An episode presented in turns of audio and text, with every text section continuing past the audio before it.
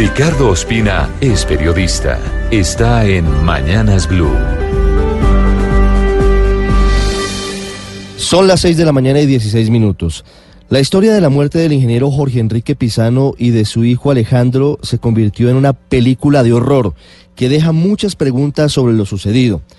Pisano fue auditor controller de los dos contratos suscritos por el consorcio entre Odebrecht y Corfi Colombiana para construir la polémica Ruta del Sol Tramo 2, salpicada por uno de los escándalos de corrupción más grandes de la historia reciente, y había advertido en documento escrito en junio del 2015 a los socios de Consol sobre el presunto pago de sobornos a varias compañías.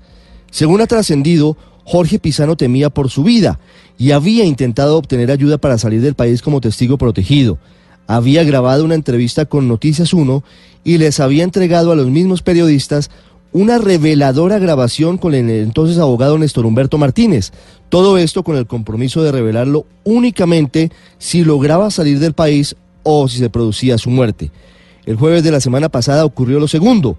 En principio su familia creyó que su fallecimiento se había producido por un infarto en medio de la lucha que afrontaba Pisano contra un linfoma grado 3 y por eso, según dice la fiscalía, decidieron cremar sus restos tras una necropsia realizada por un médico de una EPS en Subachoque, Cundinamarca.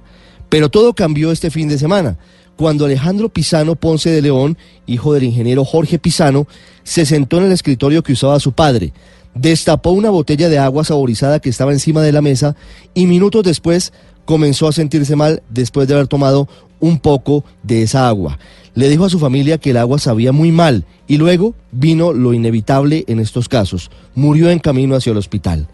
Ayer, en una declaración conjunta, la vicefiscal María Paulina Riveros y el director de Medicina Legal Carlos Valdés revelaron que el joven Alejandro Pisano, quien vivía en Barcelona y había llegado de urgencia al país para las exequias de su padre, murió por envenenamiento con cianuro.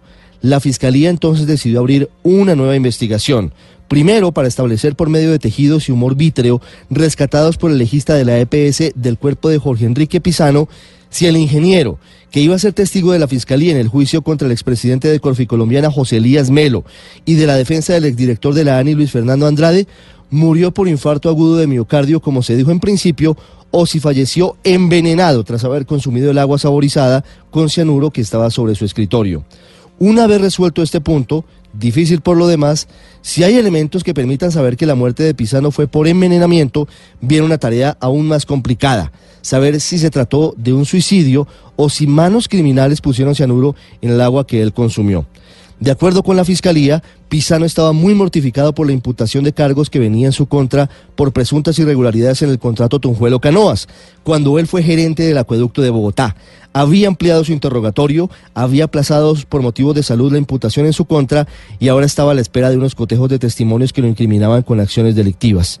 Una de las preguntas que quedan tras esta terrible historia es por qué no fue escuchado como testigo en el caso de Ruta del Sol, donde hablaba de Odebrecht, de Corficolombiana y del conocimiento que tuvieron Néstor Humberto Martínez, Luis Carlos Sarmiento Angulo y otros de estos hechos. La respuesta, según la Fiscalía, es que el audio revelador y contundente de Pisano ante el Tribunal de Arbitramiento fue trasladado al expediente penal.